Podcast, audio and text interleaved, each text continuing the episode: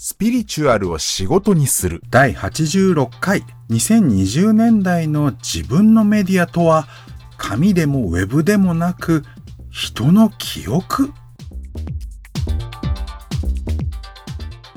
さて前回大手プラットフォームサイトに依存しない自分のメディアを持つ方がいいですよという話しましたけれどもうんなかなか 難しい話だな。どこら辺に照準を合わせてお話ししようかなということでかなり、えー、間が空いてしまったというかね。もう考えに考え抜いてまあ所詮こんなんかっていうものだったら申し訳ないんですがちょっとお話ししてみようと思います。お楽しみに。まず2020年代、今これからの自分のメディアを持つってどこでどんな風に持てばいいのっていうのをね、めちゃくちゃ具体的に言うならば、タイトルと反するようですが、大手プラットフォームを渡り歩く。これが大正解だと思います。よく検索サイトとしてもはやめちゃくちゃ王道の Google ってありますよね。Google は明確にですね、個人ブログとかその力が弱いとされる個人がなんとなくやってるのかもしれないなっていうようなね、ブログとかウェブサイトを検索結果の上の方、上位には表示しないような仕様にどんどんどんどんアップデートをかけています。どういうサイトを出すかっていうのを Google 側ではね、そのアルゴリズムっていうのかな、を検証して、その数ヶ月に一度の単位で、ものすごくアップデートをされるんですけれども、今となっては、人の名前とか、ペンネーム、ハンドルネームを入力して検索すると、まず一番上にツイッターが来ますよね。やはり、世界中で大手の会社が展開している大きなプラットフォーム、ツイッターもその一つだと思いますけれども、そういうサイトを検索結果として上に上げた方が、とある個人が取ったドメインなんかよりも上に表示される、その検索結果として表示するにふさわしいとみなされる度合いが高くなるわけです。だからヒーラーとして独立するっていうとね、気合入ってて、しかもお金も結構持ってたりする人なんかは、何十万円もかけてね、自分のオリジナルのウェブサイトをね、業者に発注して、めちゃくちゃ豪華に作り込んで、で、そのなんとかヒーリングサロン .com みたいな、まあ、.jp でもいいんですけど、そういう独自ドメインもしっかりお金かけて取って、さあ始めるぞみたいなね、これが私のメディアだって言って、あの、もう、まごうことなき、その人のサロンとしての、その URL を取得して、独自のメディアは持ちます。ただですね、えっと、持つのは構わないし、まあ、どういうふうに運用するか次第だとは思いますけれども、よっぽどじゃなければ、とある個人がヒーラー業で開業したからって、いきなり独自ドメインでウェブサイトをシコシコ作ったところで、それをアクセスする人っていうのがどこにいるんだっていう話でもありますし、仮にね、更新をね、シコシコ頑張ったとしても、Google のその検索結果として、上にすぐに表示されるようになるかどうかっていうのは甚だ疑問かなと。まあ、つまり、お金をかけた割にには、その、広報宣伝、集客効果が非常に低いと。まあ、もっと言えば、自分の独自ドメインを取ったウェブサイトのために、あの、お金とかね、更新のための時間とかを散々費やしたところで、じゃあそれによって人々に自分の名前というかブランドが知れ渡ったか、お客さんからの申し込みがあったかっていうと全然ありませんでしたみたいな大失敗に終わるっていうこともあるんですね。そこで、これもちょっと古い話に早くも乗り始めてますけれども、やはり Twitter とか Instagram、Facebook みたいな世界的な大企業が運営しているプラットフォーム上でアカウントを作り、それを宣伝していく、フォロワーを増やしていくことによって影響力の強い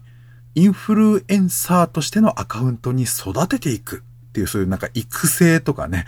攻略とかいう言葉も使いますね。ツイッター攻略法とか言ってね、なんかあの、エンディングとしてのゴールがあるわけじゃないんですけど、いかにこう、弱小アカウントから強いインフルエンサーになっていくかのノウハウみたいなものが世の中には出回っています。そして、インフルエンサー万々歳みたいな、あの、世の中の風潮っていうかが、ちょっとあるのかもしれませんけれども、とにかくフォロワー数がいっぱいいればいいや、みたいな、まあそういう感覚になって、自分のアカウントをそうした強いアカウントに育てていこう。それが商売繁盛への近道である。これが間違いないぞっていう風なね、そういうビジネス戦略っていうかを歌うものもね、結構あります。というかありましたっていうか、えー、ちょっと時代遅れになりつつあるビジネス指南セミナーなんかがそういうことを謳っているっていうのが現状でしょうかね。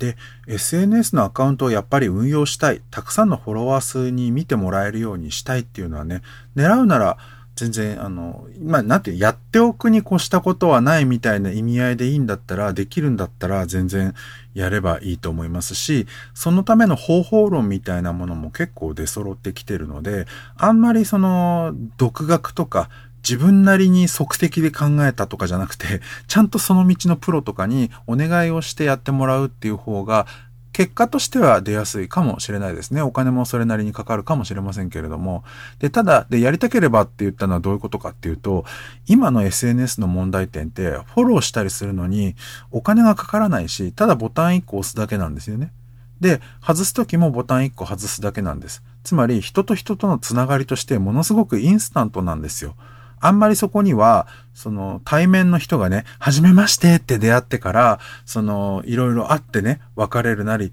いろんな付き合いが深まっていくっていうようなほどの重みっていうのは全然ないんですよね。で、その軽々しくフォローできる、軽々しくフォローを解除できるっていうところがいい点ですよっていう部分ももちろんあるんだと思いますけれども、さてあなたは何でお金を儲けたいですか？何を商売としていますかっていうところがここら辺はポイントになってくるのかな。あの、私も web マーケティングのめちゃくちゃ専門家っていうほどではないので、偉そうにベラベラ喋るわけにもいかないんですが、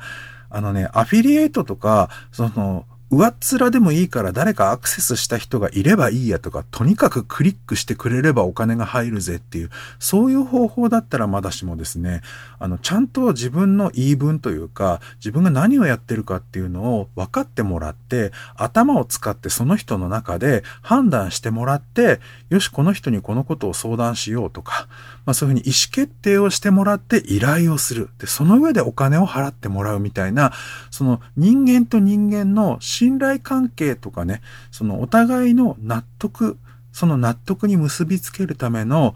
考、頭で考えることとか、あるいは心で決意するっていうね、そのね、いくつものステップを踏んでなんぼっていうようなね、稼ぎ方、着地点ですよね。お金が入ってくる時点を着地点とするなら、そのどこを着地点にするかで、やっぱりやり方っていうのは変わるのかなと思いますね。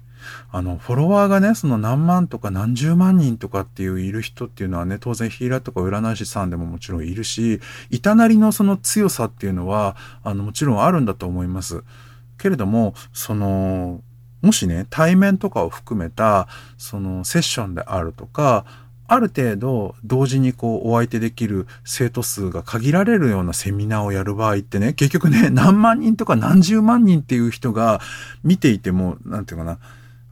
直接イコールで全員その数万人、数十万人をセミナーとかセッションに呼べるわけじゃないんですよね。今のウェブサイトの技術で把握できるのはやっぱりそのフォロワーの数とか、何かそのウェブサイトに滞在していた時間とかしか測れないんですよね。表に出てくるものしか測れなくて、人間の心としてどのぐらいその人を信頼しているかっていうのは、さすがにね、数字では、ウェブマーケティングではなかなか取得は直接できないですよね。これは私が字で実践してますけれども、上っ面なフォロワー1000人よりも、ちゃんと自分のことを分かって信頼してくれて、密にコミュニケーションが取れて、私の側でもその方のことを認識している、一定以上の信頼関係がある50人の方が、ヒーラーとしてはやっていけます。そこで今回の放送回のタイトルなんですよね。本当の意味での自分のメディアって紙媒体じゃない。名刺じゃないし、雑誌に載せる広告でもなくて、ウェブサイトでもない。SNS でもない。本当の自分のメディアは、人の記憶の中なんです。人が自分という存在を認識してくれているかどうか。そしてあわよくば、どんな風に認識してくれているかどうかなんです。でね、引っ張った割にね、なんかよくわかんない精神論で、うん、だからなんやねんみたいな、どうすれば稼げんねんみたいなね、直接的な話になってないという、まあ、オチが弱いというか、聞いた時間返せっていうふうに怒ってる人がいたらね、まあこんな日も人生にはあるんだよっていうふうにね、広い心でね、決して私を恨むんじゃなくて自分自身を憎みなさい。っていうのは冗談かもしれませんけれども、